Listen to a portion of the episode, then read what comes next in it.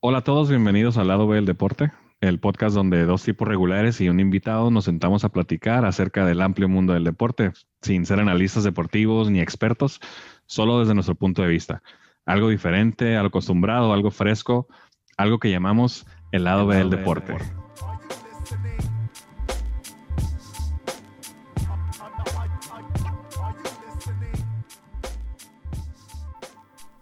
Hola raza, bienvenidos a un nuevo episodio del lado B del deporte. Los saluda el Nore. Es un gusto poder estar aquí con ustedes. Mi compa Jessy me acompaña. ¿Cómo estás, cabrón? ¿Qué onda, hermano? Estamos muy bien. Empecemos. Esta vez, pues les traemos algo poco diferente a, a la idea que traíamos. Queremos hacer una recopilación de los eventos deportivos del año. Uh, vamos a tocar ahí algunas cosas más a fondo, algunas por encimita nada más. Tenemos un invitado muy especial. Él es un muy buen amigo de nosotros dos. Es un gran fanático de los deportes, sobre todo béisbol, fútbol americano. Viene de una familia beisbolera, prácticamente toda su vida ha jugado béisbol. Es muy bueno el cabrón. Un super fan de los padres de San Diego y todavía más fan de los Raiders de Las Vegas. Nuestro amigo Omar Plasencia. ¿Cómo estás, güey? ¿Qué tal, gente? ¿Cómo están? Muy buenas tardes. Es un placer estar aquí con ustedes, la verdad. Y me encanta el proyecto que tienen el día de hoy. Me gusta. Gracias, gracias. El placer es nuestro, cabrón, tenerte aquí esta noche que nos estás acompañando. Y pues bueno, vamos a iniciar este pedo porque va a durar un poquito más tal vez este episodio. ¿Con qué iniciamos, mi Jesse? Pues una recapitulación, güey. Eventualmente la pandemia, güey, que es una afectación mundial, es una época histórica, güey, que tiene una trascendencia vital en todo y el deporte no es una exclusión, Tanto hay pérdidas humanas como capital económico. No hay que hablar de nada triste, pero sí hay que tomar en cuenta cómo el deporte funciona como una herramienta para salir adelante.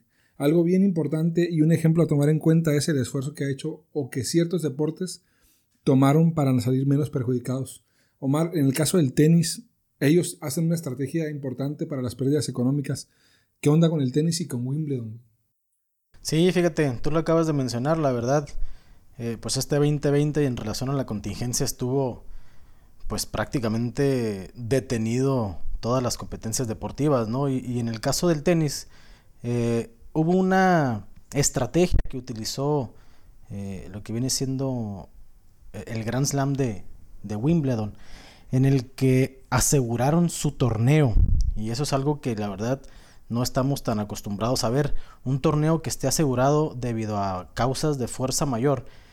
pues les resultó en este caso, ¿no? y prácticamente fueron alrededor de 114 millones de euros los que recibió Wimbledon por el caso de, esta pandemia y, no se hable más de, cualquier otro deporte, ¿no? Que de alguna otra manera reanudaron sus actividades y el tenis así lo hizo, pero al final eh, un, tema principal fue eso de Wimbledon. El tenis dando cátedra, de cómo manejar situaciones, tendrá mucho que ver los intereses y la gente que practica ese deporte.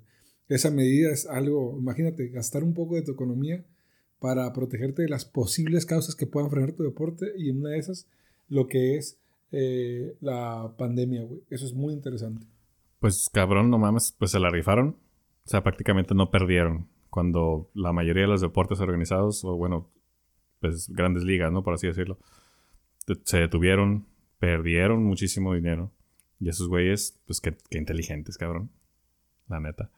El fútbol mexicano, ese también va, empieza la pandemia en marzo, se detiene un par de meses, todo es una incertidumbre, tanto en los deportes como en la sociedad, ¿no? Deciden regresar después de unas semanas a jugar sin aficionados. Es, fíjate que la primera vez que yo miré eso, es la imagen del estadio gigantesco, hemos estado en un estadio vacío completamente. ¿Cómo se sentirán los jugadores ahí? Yo creo que es algo radicalmente pues un choque anímico porque el fútbol mexicano, güey, a diferencia de los otros fútboles, tiene la pasión del mexicano flor de piel. Y las barras, que no es una moda mexicana, sino fue una moda argentina, se tomó bien intenso, ¿no? Entonces, tú sabes que llegar al estadio, la parrera mayor es algo muy, ¿cómo se llama? Se siente el estadio, pesa el estadio y eso es algo que al jugador le motiva. Obviamente, ahora como espectadores, güey, tuvimos la oportunidad de escuchar al jugador, güey de ver lo que el jugador decía, cómo se hablan, cómo se bajan de un lado para otro. Simón, eso sí fue algo muy interesante ya poder escuchar más los sonidos de la cancha, ¿no? Los jugadores. Y pues igual, siguiendo la misma línea, la Liga MX campeón tenemos al León, que no había quedado campeón desde qué año? Desde el 2014. 2014. Pues elimina a los Pumas en la final, que estuvo muy buena la final. Sí. Y pues la gran sorpresa, bueno, no, no fue la gran sorpresa en realidad, ¿no? Ya creo que creo que todos, menos los fanáticos de ese equipo, esperaban ese resultado, cabrón. Está hablando del Cruz Azul, obviamente. Sí, obviamente, ¿no? El Cruz Azul nos, nos queda de ver otra temporada más. Digo, nos queda de ver a los aficionados al Cruz Azul, ¿no? Me incluye un poquito porque de alguna otra manera eh, quieres que un equipo que nunca ha tenido ya esa vinculación con el, con el campeonato, pues ya quieres que toquen la copa y quieres ver a sus aficionados y te quieres de alguna otra manera eh, tener empatía con ellos, ¿no? Pero sí, prácticamente el Cruz Azul la volvió a cruzazulear, mi hermano. Y, Quieren, que, queremos más que nada, güey, que ganen para hacerle justicia, ¿no? Porque el deporte a veces trata de que el que viene más abajo, güey, en algún momento va a ganar, güey. Y el azul, por más, güey, que viene abajo, que hace unos jalezotes, no le toca, güey. Y eso es importante porque lo que acabas de decir, el término, recuerdas que la Real Academia de la Lengua Española metió el término cruzazulear como un término que el periodismo, güey, tiene para mencionar a un equipo que llega a un punto y cuando llega a un punto no, no concreta, güey. Eso es bien cabrón. El León, güey, un proyecto establecido algo muy chingón. La estructura del grupo Pachuca, güey, en las manos de Jesús Martínez. Van creciendo, van a construir estadio. El León, güey, no solamente ganó y da un voto de autoridad, güey. El León pinta para grandes cosas, güey. En este mismo, güey, si comparamos nuestro fútbol, nuestro fútbol, el fútbol mexicano, y entendiendo que fue una liga que trata de emular lo demás, güey, tenemos el ejemplo de lo que pasó en la Champions. Eh, Omar, ¿viste la Champions, güey? ¿Cómo quedamos? ¿Qué, qué, opinión tienes, güey, del Bayern como campeón? Eh, el Bayern, un equipo ya consolidado a lo largo de toda su historia, ¿no? Prácticamente arrasó con lo que viene siendo el torneo completo desde la fase de grupos.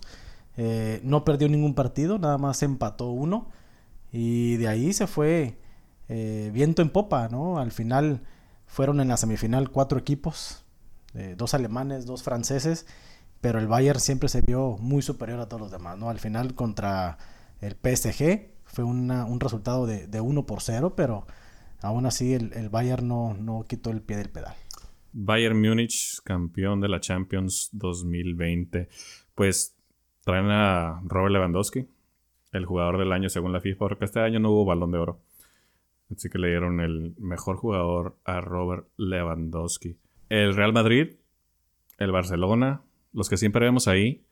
¿Qué pedo con esos cabrones? Ese año nomás no se vieron nada. Real Madrid, bueno, ganó la Liga Española, pero digo, en Champions nos tienen acostumbrados a mejores resultados, ¿no? Sí, prácticamente nos tienen acostumbrados a que siempre están en el top 4, top 3. Y el Real Madrid, pues en los últimos eh, tres años a diferencia del año pasado, ¿no? Pero los últimos tres quedó campeón de la Champions. Pero debemos de comprender un poquito que es eh, la transición que debe tener un equipo, ¿no? No, no, no podemos esperar que siempre eh, se mantenga en un nivel de, campeonato cada temporada. Entonces, ah, está, está, en esta etapa, uno o dos años van a suceder para que vuelva a retomar esa, e, e, ese nivel. Pero, pues prácticamente de la mano de Zinedine Zidane y el, la inyección económica que tiene el Real Madrid va, va a estar arriba eh, próximamente, si no es que el próximo año. Y el Barcelona, pues prácticamente el, el problema ahorita que tiene internamente con Messi, eh, es complicado, ¿no? Está en boca de todos. Es un tema que para él lo va a mantener eh, estresado, ocupado en otras cosas y dentro de la cancha se ve reflejado que no, no está funcionando, ¿no? Entonces, eh, eso es, los equipos grandes van a estar así, hay un equipo de, transición, pero de ahí en fuera no podemos decir otra cosa más que del Bayern. Y luego el Barça, pues mientras Messi siga teniendo pedos, pues tampoco igual, ¿no? no Exactamente, ¿no? No, se van a ver, pues. Sí, ese es un ejemplo mm, muy puntual, güey. El Barcelona, por más equipo que tiene, por más transición, no, no puede arrancar, güey. Sin embargo, los equipos italianos, como ahora Cristiano Ronaldo con la Juventus, los equipos pintan para uno o dos cambios generacionales, güey, un muy buen conjunto y cuidado para el 2021 en cuanto al tema del fútbol. Bueno, y dejamos el fútbol a un lado. Nos vamos con algo un deporte de cuadrilátero, la lucha libre, cabrón. Quiero mencionarlo, güey, nada más porque en este año se retira un grande, güey. Un grande de la lucha libre estadounidense, WWE, el Undertaker, güey. ¿Quién no recuerda una pelea de él? Pero sobre todo yo creo que él se hace característico por la entrada, güey. Yo de morro, cabrones, la neta decía de dónde apareció, güey. Era algo que no lograba entender, güey. Y todos recordamos alguna pelea de ese cabrón como una referencia. Eh, Omarcín, ¿cómo la ves, güey? ¿Tú qué piensas? Más bien, ¿qué recuerdo tienes que te haya dejado ese cabrón como peleador? Sí, mira, hablando de, de Undertaker, sí tenemos que mencionar que es un emblema para la WWE de alguna otra manera, los recuerdos que yo tengo cuando lo miraba pelear, sí, como tú lo dices, es la entrada tétrica, oscuro, las luces a todo lo que dan, la música. Entonces, eh, tengo, que, tengo que decirlo, yo de niño no era fan de él porque me daba miedo. Me daba miedo de verles entrar. Pero conforme vi creciendo, vas, vas conociendo un poquito más de, de su constancia, ¿no? Estamos hablando de que prácticamente es el más ganador en la historia de WrestleMania. Y una de las peleas que a mí me marca mucho y, que me llama la atención y que no olvido fue la pelea contra Kane cuando le quita la máscara. Entonces, si bien Kane estaba en su mejor momento, que llegue Undertaker y lo arranque así, duró bastantes años después, pero fue un tema que a mí me, me causó. Sí, pues WrestleMania, pues este güey era el mero chingón, ¿no? O sea, en todo 21 peleas, 21 años seguidos sin perder. Pero bueno, pues sabemos que obviamente es actual de todo ese pedo, pero... Güey, ¿cuánto le habrá costado perder? O sea, ah, es, un, es una época, güey, de año tras año sin perder, güey. Sí, cabrón, pues este güey, la neta, yo, a mí, un WrestleMania de ese güey, una pelea, pues hay varias, ¿no? La neta, yo sí era fan, güey. Me gustaba un chingo el Undertaker, güey. Desde recuerdo de un pinche juego que tenía en el Nintendo, güey, en el NES. Un, un juego, güey, que cuando se te ponían encima, güey, para que contaran unos tres, tienes que presionar el pinche botón bien cabrón, güey. Me acuerdo que una vez estaba jugando con un compita, un, pues, que te gusta unos 10 años a lo mucho tenía, güey. Salí de su casa, güey, estuvimos horas jugando, güey. Con una pinche ampolla aquí en el pulgar, cabrón. Pero pues bien felices, ¿no? Sí, ese cabrón, pues, contra Mankind, güey.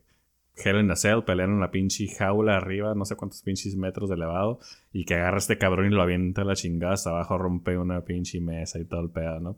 Muy buen espectáculo, güey, muy buen espectáculo. ¿Tú qué pinche pelea recuerdas de ese cabrón? Cuando el vato agarra al hombre más fuerte del mundo, ¿no? La mamá de los hombres de la WWE, y agarra al vato y Matt Henry se llama, ¿no? Y le hace su llave, ¿no? Del cuello, güey, y para acabar la lucha lo mete en un pinche ataúd, güey, grandísimo, güey.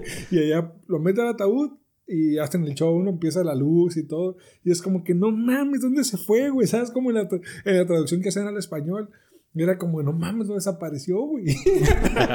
Fue algo muy, muy radical. Pues sí, cabrón, se los va el Undertaker, se retira después de 29 años, creo, güey, algo así. Pues el vato se fue, bueno, se fue 25 o 2 en, en WrestleMania. Se va un grande, güey. Y pues nos quedamos en los deportes gringos, güey. ¿Qué tal si acá con el beisbolista nos vamos a platicamos algo de MLB? No mames, claro, hermano. Este tema es bueno porque vamos a rescatar varias cosas. Si bien el béisbol para nosotros, como tijuanenses, tiene una significancia, ¿no? Tú, carnal, pues desde morro has jugado, pero estamos a un lado de los equipos más fuertes y uno de los equipos campeones, güey. Primero, güey, antes que nada, let's go padres. ¿Qué nos puedes decir de tus padres, güey? ¿Qué pasa con Tatis? ¿Qué pasa con la historia que hicieron, güey? Mira, este año todo aquel que es aficionado a los padres de San Diego, la verdad está emocionado. Emocionado a tal, ¿por qué? Porque viene la nueva generación que nosotros siempre hemos esperado. Y lo estamos viendo, sí, con Tatis, con Machado, que fue una buena contratación.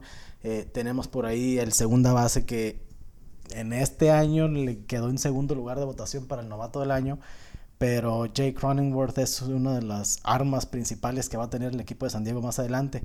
Eh, una de las partes donde sabemos nosotros que le falta es en la parte del picheo, ¿no? Ahí vienen un prospectos muy bueno que van en AAA, pero que de alguna, de alguna otra manera estamos esperando ya que el próximo año o dentro de dos den el salto para poderle competir a, a uno de los Ángeles de San Diego. Será muy difícil. Será, güey, que podamos ver a los padres, que nos toque ver esa generación que tenga caballos, güey, y que compitan, güey. Pues mira, ya la estamos viendo. Ya tienen los caballos ahora. y pues ya no, ya no hay que esperar más, ya nada más es cuestión de observar eh, los resultados que tengan, la relación que, que debe de tener anímicamente con el... Estos güeyes, ¿cuál es el pitcher chingón de los padres, güey? Mira, ahorita acaban de tener una contratación que es Mike Clevinger, que viene de por parte de, de los indios de, de, Cleveland, que ya no se van a llamar indios con esto de, de la situación. Tema de racismo cultural. El tema de racismo y todo eso, ya van a decidir quitarle el nombre de indio, ¿no? Pero eso es otro punto. Eh, Mike Clevinger, que lamentablemente se lastimó al final de la temporada y esta siguiente temporada no va a estar presente. Eh, entonces es por eso que viene ahí la, la, cuestión de cuáles son los nuevos pitchers que van a llegar, ¿no? Se tiene a Dinelson Lamet, pero pues uno solo no lo va a poder lograr y ocupan otro lanzador. Oye, ¿y la siguiente temporada cómo se ve? ¿Esta sí la van a jugar completa? Porque este año hubo ahí una huelga, unos pedos ahí, ¿no? Sí, mira, eh, este año estuvo muy complicado para el arranque de la temporada. Realmente entre los dueños de los equipos y la asociación de jugadores no podrían llegar a un acuerdo con el salario que iban a recibir los jugadores. Sabemos de que todo se retrasó debido a la pandemia y que pues prácticamente los juegos se iban a reducir, iban a ser alrededor de 80, eh, 90 juegos los que quería la, la, asociación de, de, jugadores. Pero bueno, los dueños no podían pagar tanto, entonces eh, hubo varias propuestas, no llegaban a un acuerdo hasta que al final, por ahí de, de julio, llegaron al, acuerdo que, que, se, que se iba a poder jugar. Eh, y bueno, fueron alrededor de 60 juegos nada más los que, los que participaron, ¿no? Cuando regularmente se juegan 162 juegos se juegan regularmente, entonces... Menos de la mitad. Sí, fueron 60 juegos muy complicados. Eh, hubo todavía protocolos que seguir, equipos que no tuvieron la oportunidad de jugar por una semana porque uno de los jugadores salió positivo a COVID. Entonces sí fue un tema bastante complicado, pero de alguna otra manera lo supieron hacer y ya al final en lo que viene siendo eh, las series divisionales y, las, y las series de campeonato, pues pudieron manejar un poquito un tipo burbuja como lo hizo la NBA, ¿no? Y donde ya sabemos que quedaron campeones los Dodgers de Los Ángeles, que son los rivales principales. Te caló, te caló ese pinche campeonato, Sí me caló un poquito por el hecho de que los padres jugaron contra ellos en la serie divisional. Y pues bueno, se la llevaron los, los Dodgers 3 a 0, ¿no? En, juegos. Entonces, nada más en un partido pudimos meter las manos ahí un poquito, pero de alguna otra manera eh, sabemos que los Dodgers son una potencia. Escucho un fanático muy dolido. Exactamente, no te puedo decir que no. Sí, cabrón, pues. Entonces, ¿qué, güey? Tú eres de los que dicen en este torneo por la pandemia, porque se jugó menos de la mitad de los juegos, porque no había gente en los estadios. Se pone un asterisco ahí a un lado de World Champions LA Dodgers. Ese es el fantasma que van a tener ellos, ¿no? Toda la. toda si es que el próximo año no, no quedan campeones, yo creo que sí se les puede poner un asterisco, porque no se jugó una temporada completa, porque los Dodgers siempre han estado en los últimos 4 o 5 años en series divisionales, en series mundial, en series de campeonato y no han dado ese pasito para poder ganarle. Entonces, eh, creo que ciertas, eh, ¿qué pudiéramos decir? Ciertas cuestiones y situaciones sí le favorecieron a los Dodgers. Que igual fue parejo para todos, pero sí se queda ese asterisco que tú mencionas ahí. El, deporte es de momentos, güey. Y eventualmente los Dodgers presentaron eso. Se les presentó el momento, los jugadores y en uno de esos momentos importantes quizás los va a marcar, y les va a dar la confianza que tenían para brincar ahora sí a un equipo contendente. ¿Qué nos puedes decir, güey, sobre la estadística, güey? ¿O por qué tu comentario previo a la charla, güey, de que las estadísticas están matando al deporte, güey? Mira, la sabermetría, ¿no? La famosa sabermetría del béisbol. Y es que lo pudimos observar en, en la serie mundial en relación a en qué momento sacas o no a un jugador. Eh, y Tampa Bay, pues prácticamente utilizó eso de una manera, pues no muy, no muy ordinaria, ¿no? Lo que un entrenador de la vieja escuela pudiera, pudiera realizarlo. Eh, tenías a Blake Snell, que es el, el pitcher estrella de Tampa Bay. Iban ganando, me parece que 1-0. Y pues prácticamente sin ton, sin ton ni sol, en la quinta, sexta entrada lo sacas no había recibido ninguna carrera, le habían pegado uno o dos hits nada más. Entonces es una de las preguntas y de las cuestionantes que nosotros como aficionados nos hacemos. ¿Por qué lo sacas? Si está teniendo un juego fenomenal.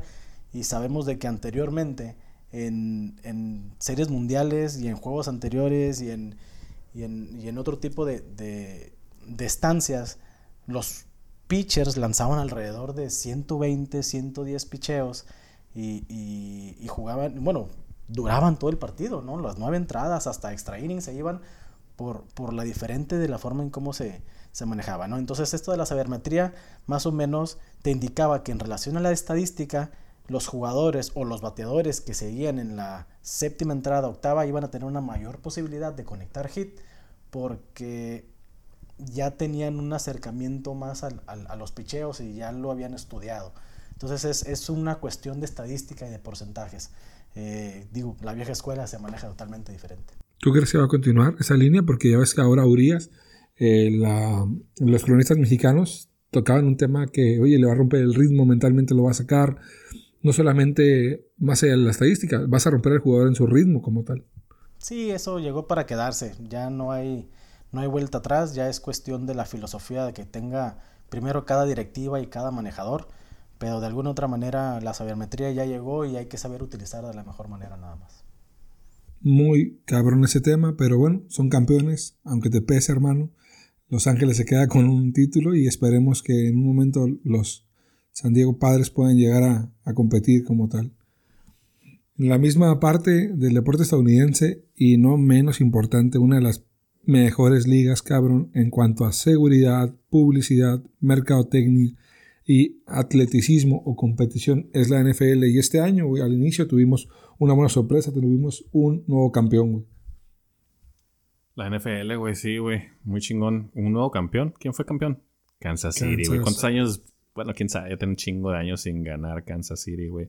Pero, güey, esos güeyes están bien cabrones, güey.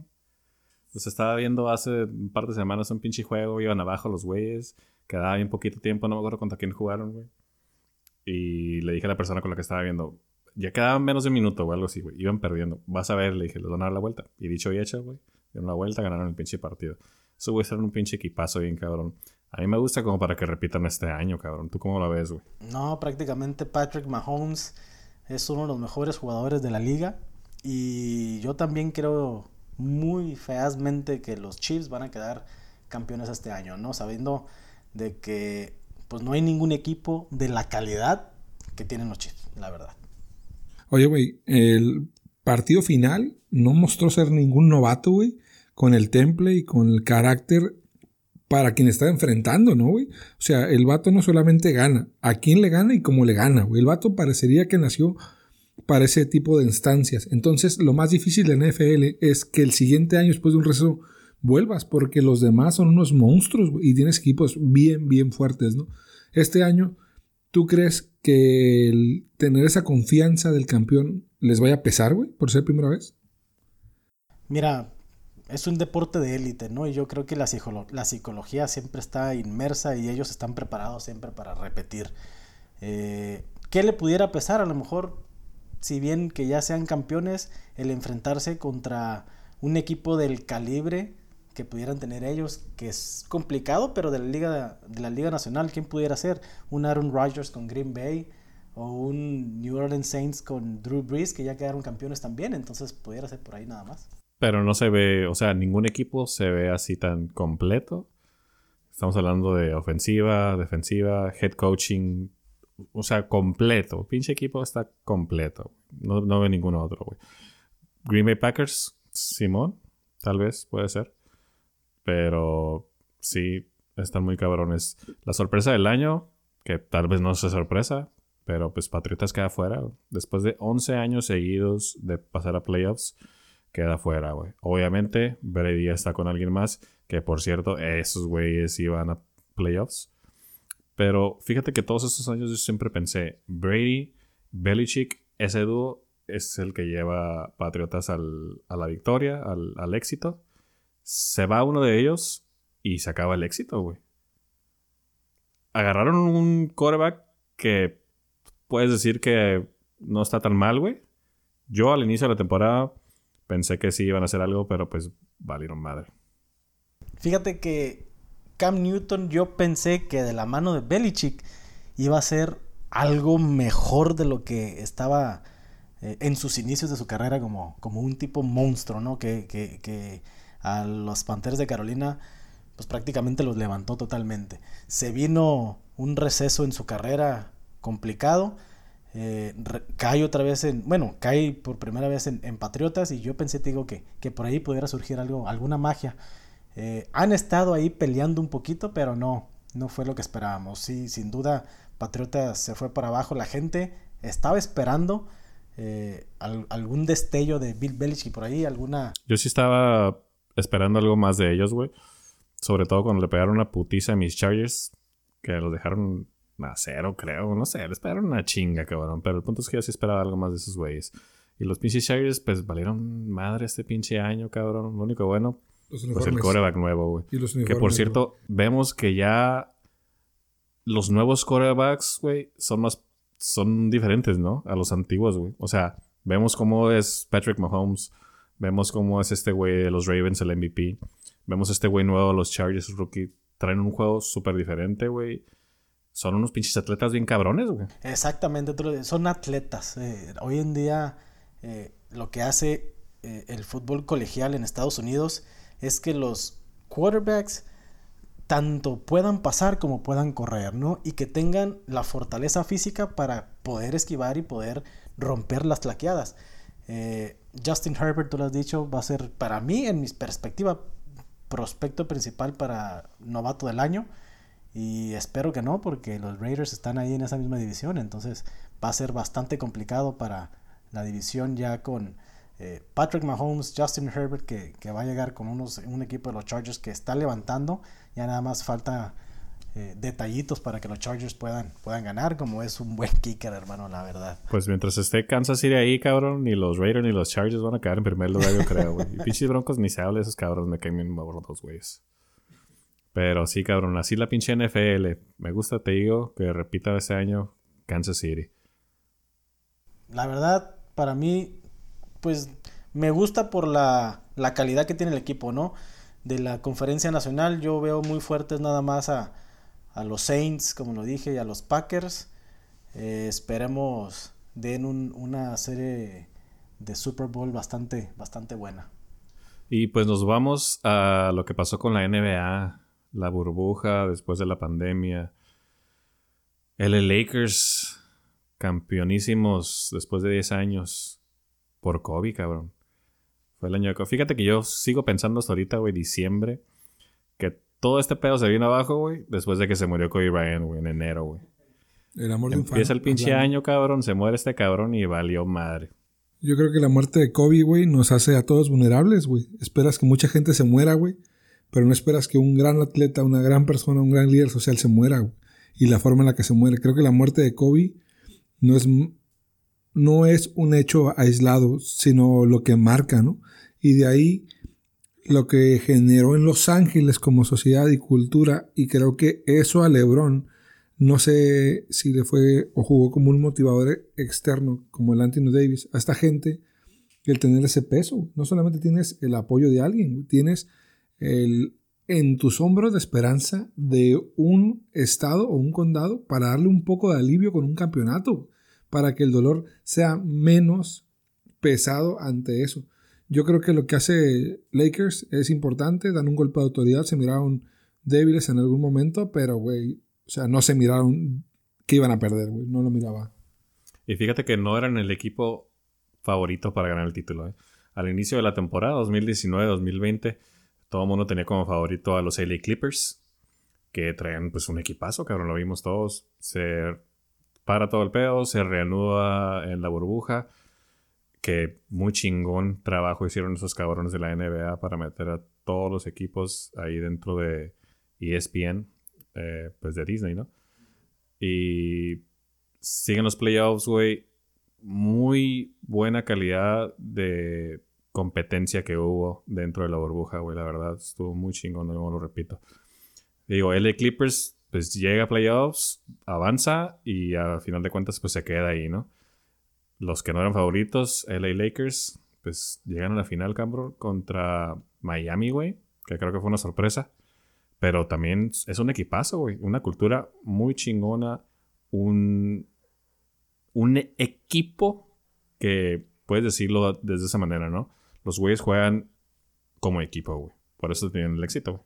Sí, yo creo que primero que nada la, la muerte de Kobe fue un impacto social bastante importante y que anímicamente para el equipo de los Lakers pues vino a revolucionar todo ese aspecto que ya tenía anteriormente, ¿no? Si bien los jugadores estaban, eh, siempre tuvieron la calidad, pero faltaba esa conjunción y yo creo que fue un, antes y un después de, los Lakers.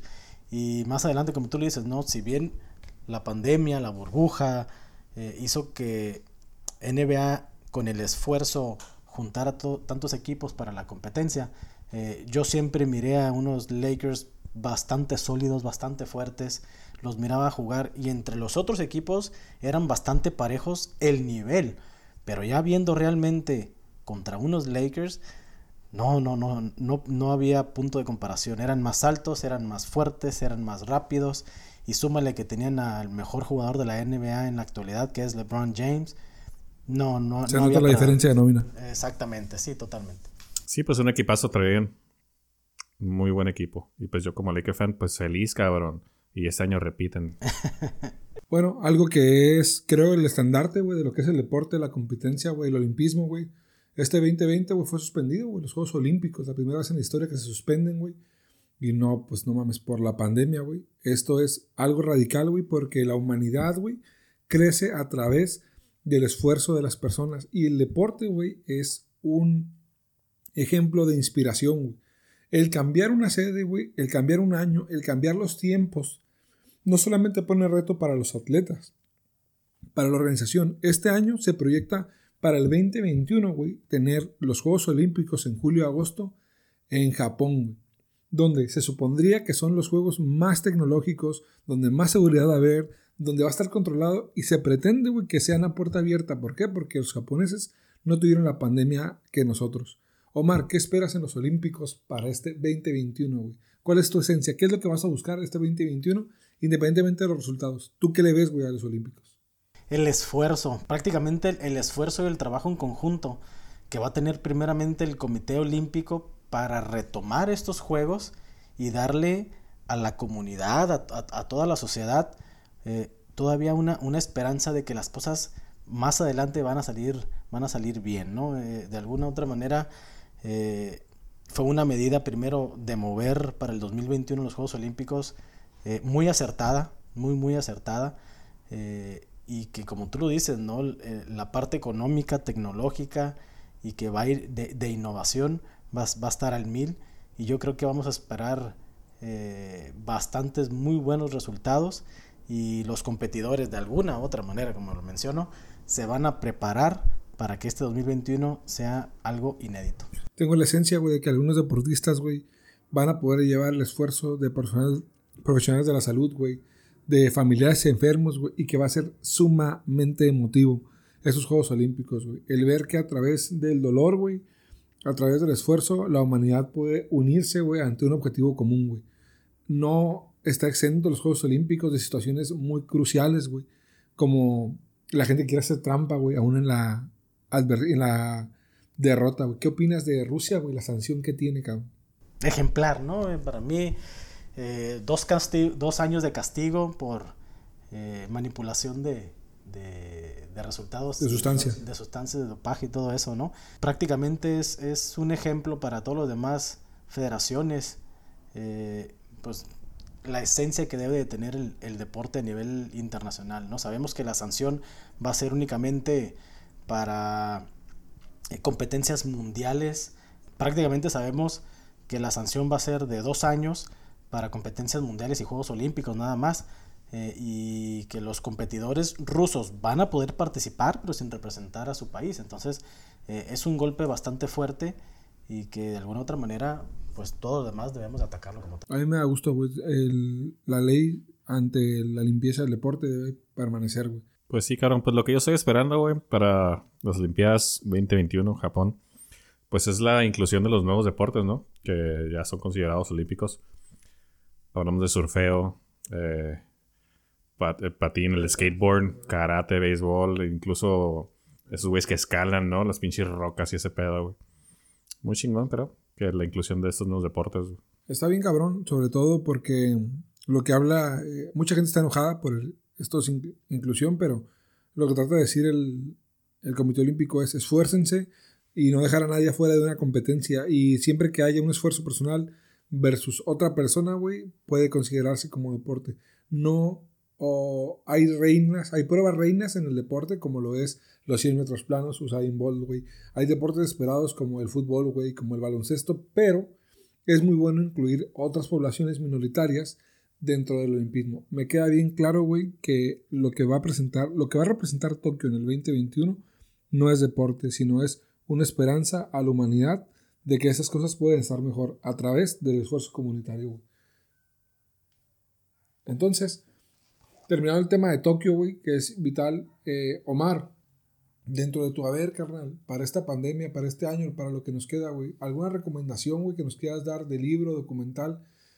Vuelve al punto, en el deporte y que nos inspire, cabrón. Fíjate que acabo de ver una película protagonizada por Kevin Costner que se llama McFarland sin límites. Háblanos un poco de ella. Me dejó impactado en el sentido de que todo es posible, ¿no? En esta vida. Eh, sabiendo que en Estados Unidos, bueno, no en Estados Unidos, en todos lados, eh, las situaciones laborales, familiares, son complicadas y a veces te tienes que mudar de ciudad y empezar de cero y no conoces a nadie. Entonces prácticamente fue, eh, se trata sobre un maestro en el que va al pueblo de McFarland como maestro de educación física y entrenador. Y tiene la, la, complicación de que es una comunidad bastante mexicana, ¿no? De bastantes latinos, mexicanos, y pues no están acostumbrados al estilo de vida que él quiere implementar, ¿no? Eh, allá es bastante trabajo, eh, escuela, trabajo y, lo que salga por ahí de, diversión, pero entonces él, él, logra un poquito cambiar la dinámica de, de siete, ocho jóvenes, en el cual los pone a, a correr las carreras de cross country, ¿no? Entonces, eh, es algo inspirador que para esta pandemia sí se los podía recomendar, es una película muy bonita. Sí, creo que la he visto y hay escenas muy fuertes sobre cómo el espíritu de la competencia y el sufrimiento, aún así el deporte lo saca adelante. Y como ves, Nore, ¿tú tienes algún documental que nos recomiendas, cabrón, para cerrar este año? Nos quedan algunos días y todavía es bueno ver algo en Netflix al ver documental. Pues, la neta no, güey. Vean el Mandalorian, güey. Está bien perro, güey. Dos temporadas de Mandalorian, güey. Si no les gusta Star Wars, güey, de todos modos está muy bien hecha, güey. Muy buena serie, güey. Vean esa. Yo creo que la palabra del año es resiliencia, güey. Hay que aprender hay que sobrellevar cualquier dificultad. Eso nos ha enseñado el deporte. Y hay que aplicarlo en nuestra vida diaria, güey. Vienen cambios a la sociedad como humanidad. Punto de quiebre. Y creo que es importante. Creo que es importante no tener miedo, güey. Creo que el miedo mata más que cualquier pinche virus. Y es lo que hemos hecho como raza, güey. Sobrellevar cualquier situación, adaptarse, güey. Y pues con ese bonito pensamiento, güey. Lo dejamos, yo creo, porque ya nos pasamos un chingo de tiempo, cabrón. Omar, muchas gracias, cabrón, por habernos acompañado. La neta fue un gusto tenerte aquí, güey, con nosotros en ese episodio de fin de año. No, al contrario, muchas gracias a ustedes. La verdad es un placer estar aquí y les deseo lo mejor en este proyecto. Y para el 2021 ya saben que cuentan con, conmigo para lo que sea. Sí, es un honor tenerte, güey. Gracias por creer en nuestro proyecto, güey. Te esperamos de regreso el siguiente año, güey. Ese es el inicio de un capítulo, güey. Eh, gracias, güey. Pues sí, cabrón, fue un gusto tenerte aquí con nosotros. Igual te esperamos para algún otro episodio en el 2021, el siguiente año que viene. Pues con este podcast vamos empezando. Esperemos poder ir siguiendo trayendo contenido para ustedes. Gracias a los que nos están escuchando. Y aprovechar para pedirles que pueden seguirnos en Instagram. Estamos como Lado B Sports. Les agradecemos si nos hacen alguna sugerencia, déjanos algún comentario ahí. Queremos escuchar de ustedes qué les parece el podcast qué temas podemos tocar, a quién podemos tener como invitado. O simplemente déjanos algún comentario de alguna experiencia que hayan vivido ustedes del deporte. Y pues de nuevo agradecerles nada más por estarnos escuchando. Que espero que hayan tenido un buen año 2020 y que reciban el 2021 con todo. Agradecer, cabrón, porque esto es un ejemplo de nuestra ideología. Intentar cosas nuevas, atrevernos. Estamos en el canal, vamos aprendiendo, vamos a crecer. Pero sobre todo vamos a superar este pedo. Nos vemos en un 2021 más productivos y más fuerte. Nos escuchamos en la próxima.